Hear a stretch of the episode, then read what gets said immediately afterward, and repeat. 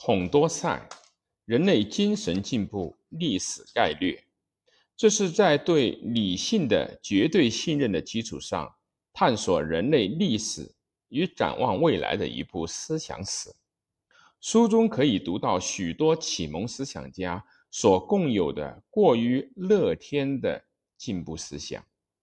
不过，在那预言式的推论中，有不少现在已经成为现实。书中的男女平等论不容我们忽视。题解：著者孔多塞，一七四三至一七九四，于二十三岁时发表《积分论》，以数学家闻名于世。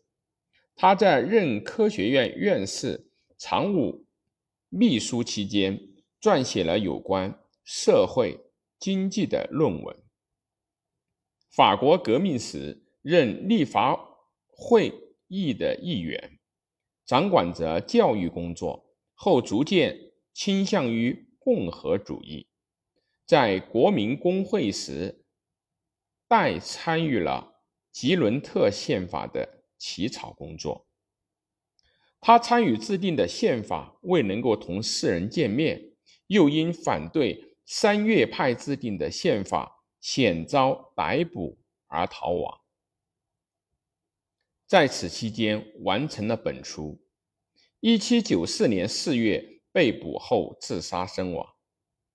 本书分为两部分，由总论与断章组成。在总论中说明了写作意向与概要之后，分为第一期至第十期，阐述了人类精神的进步。在断章中，不仅对第一、四、五。十等各期进行补充，更对内容进一步的发展深化。例如，在第五期中便有历史上的天才论的趋向。孔多塞又被称为最后的百科全书派，虽与卢梭有共同点，但他认为人类的权利只有在社会中才会实现。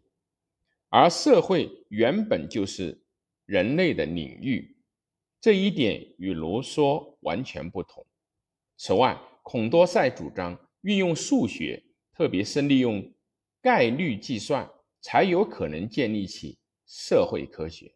道德也是这样，应以科学的修养构成本身的基础。孔多塞的政治思想在法国大革命初期最好处于这一革命领导地位的资产阶级的要求相吻合。在此之前，他已经讨论过美国的独立，其中他把人权分为人身安全权、财产拥有权、审判中的平等权和参与立法权等四项。很明显。他只有放弃财产保证权的要求，才能够超越吉伦特式的共和政政治，才能在雅各宾式的社会主义中存在下去。概要：孔多塞对人类精神的进步过程做了历史性的观察之后，将之分为九个阶段，而最后第十个期。是对希望的展望，对未来、对进步的展望。下面试举第二期、第八期、第十期为例。第二期游牧民族，人类从这一状态向农耕民族状态的演变。人类的最初状态是少数人以狩猎或者捕鱼为生。仅靠原始的技术获取生存的必需品，但是他们却已经有了传达自身要求的语言和不很完全的道德心理。文明虽然只集约在所谓家族的单一社会之中，但不久便产生了人类间的相互关系，于是出现了群体。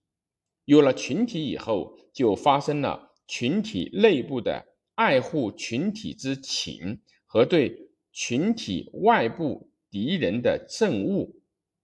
为了决定群体的意志而达成协议，这就是政治制度原始形态。进而则产生了发号施令的人与接受命令的人之间的区别。于是阶级形成了。经历了这一过程之后，人类开始进入第二阶段。这时产生了把狩猎。捕获来的动物保存起来的想法，不仅是作为食粮来保存，还要使它们繁殖及乳，在必要时可以成为粮食的确切资源。人类在懂得这些以后，生活也就发生了变化。在这时，产生了适合于人类精神发展的闲暇时间。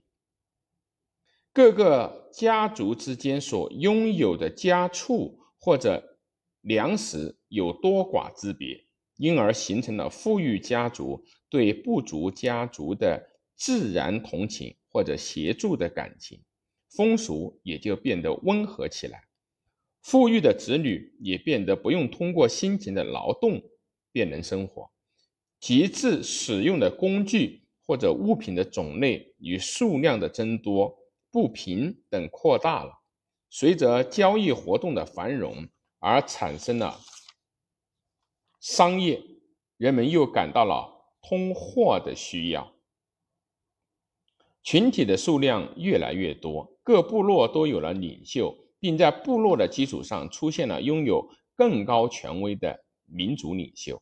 他们大多属于那些特定的家族，由这些家族的领袖。与部落领袖所构成的会议裁决生活上的问题，这种裁决既是习惯，也是法律。